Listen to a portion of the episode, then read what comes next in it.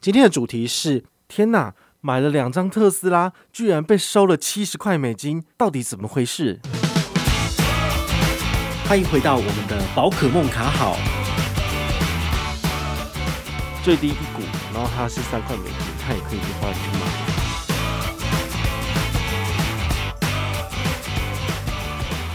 嗨，我是宝可梦，欢迎回到宝可梦卡好。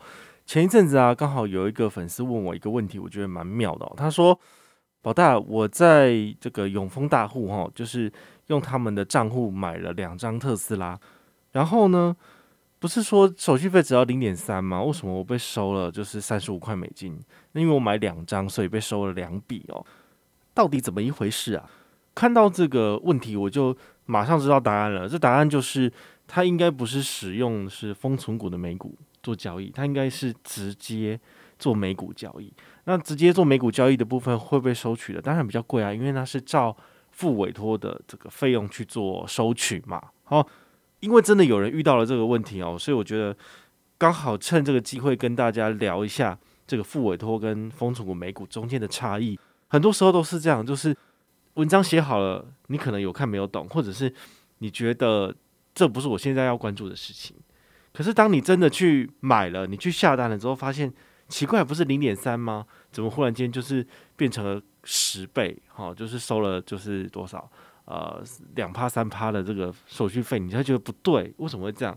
好，那事情发生了，然后才会就是有一个深刻的印象嘛。哈，那我们接下来就是再帮大家复习一下下，哈，到底国外的股票交易怎么买最划算？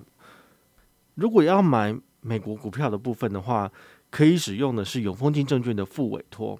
或者是对小资主比较友善一点的，叫做封存股的美股这个交易功能哦。那它的差异在哪里呢？像复委托的部分呢，是你跟银行讲说，诶，我要这个股票，然后他就帮你去美国的市场做交易。好，所以复委托的话是透过券商，然后帮你去呃美股交易。好，所以它是只要美国股市有营业，你都可以天天下单，天天交易。好，它是比较。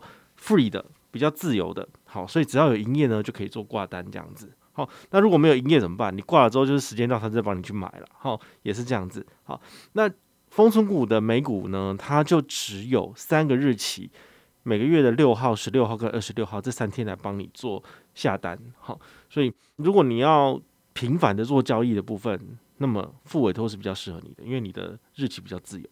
但是丰存股的部分呢，它只有三天可以做选择，那如果这三天刚好是例假日怎么办？比如是礼拜六或礼拜天，好，比如说我们的九月二十六号是礼拜天，好了，那怎么办？好，他就不会在二十六号交易，他会在隔天，好，就是九月二十七号那一天，礼拜一了，然后呢，台股的股票有开了，然后晚上美股也开了，然后才会帮你做下单这样子，哦，所以他不会当天刚刚好帮你买，他有时候是会在隔天这样子。那金额是多少呢？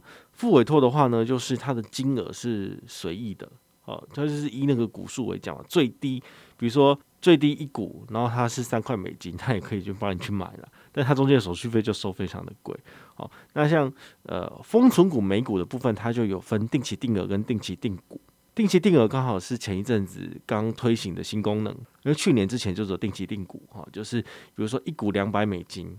好，那你就是一次只能够买一股或者是两股为单位这样往上加。但是如果有定期定额的部分，你可以跟他讲说，我单笔进场只要一百美金或两百或三百美金，好，最低一百往上跳其实就可以了。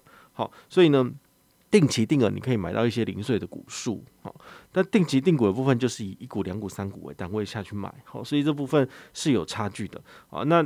永丰的技术，他们其实是把定期定额跟定期定股来做一个区分，就是说，你定期定额的这些股数是一起计算的，那定期定股的部分是分开的。哦，可能是因为他们那个演算法的关系，所以不好把它就是呃一起计算成本。好，所以如果你要做这个美股交易的话呢，请你就是下好离手，也就是说想清楚再下去操作，毕竟。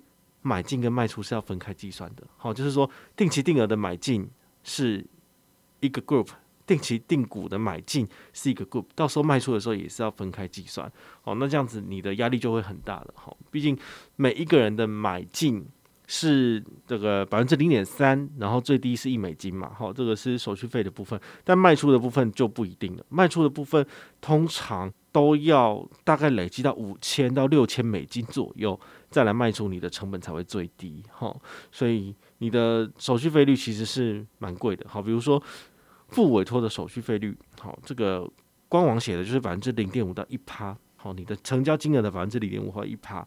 好那最低是收取三十五到一百美金，好，所以这个三十五美金为什么会会有一个三十五的数字是这个原因的，好，所以那个那个网友他买了特斯拉，它一张特斯拉多少钱？一张特斯拉今天看，好，它在九月二十三号的收盘价是七百五十一点九四美金，所以七百五十一的百分之零点五是多少呢？是三点七五美金，但是因为它要收第一销三十五美金，所以它就是一口气就收了十倍的价格。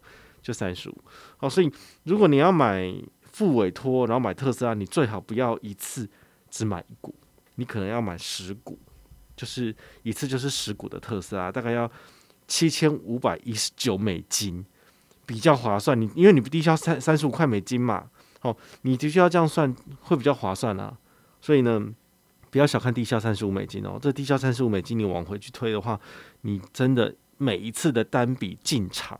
都是六千七千美金起算的，哦，那你如果以一比三十来算的话，七千美金乘以三十是多少？二十一万，好，你的副委托一次进出就是二十万台币，你做得到吗？如果你做不到的话，我个人觉得小资主你还是乖乖的用丰存股就好了。好，丰存股的美股是呃门槛低，比较适合小资主的。像我，我也不用副委托，为什么？因为复委托它的那个门槛的三十五美金真的很贵。好，这就是这之间的差异。好，如果你用的是丰存股来购买特斯拉的话呢，它怎么算？好，定期定股来算的话，就是七点五一点九四，好，乘以零点三百分比，好，百分之零点三，算出来是多少？二点二五美金。那我们也知道现在低消是一美金嘛，好，所以二点二五的话符合低消，所以它就只会被收取二点二五美金。那你一次买两股，就是二点二五乘以二是多少？四点五。哇，这个七十美金跟四点五美金之间呢，就差了十五点五倍哈，就是快接近十六倍的差距哈。所以在投资之前呢，哈，一定要详阅公开说明书，因为这个手续费率真的不是闹着玩的。毕竟他不小心下错了单，然后他也买到股数，但是也被扣手续费了。他能够去跟银行 argue 说，这个不是我要的，你收太贵了，没有人会理你的。好，所以他是照着游戏规则走。所以呢，你在开户的时候一定要把他的规则看清楚。而、啊、如果你真的都没有看清楚，也请你把我的文章看清楚，好吗？我的文章都已经写的相对比较简单了，好，绝对是比那些繁文缛节的条文还要简单易懂。好，所以也希望大家在使用这些金融产品的时候，能够眼睛睁大一点，好，不要就是呃，人家说个什么，然后你就马上就下单了。好，你以为现在是买特斯拉的好时机，结果。真正赚钱的是谁？真正赚钱不是你，真正赚钱的是这些证券业者啊！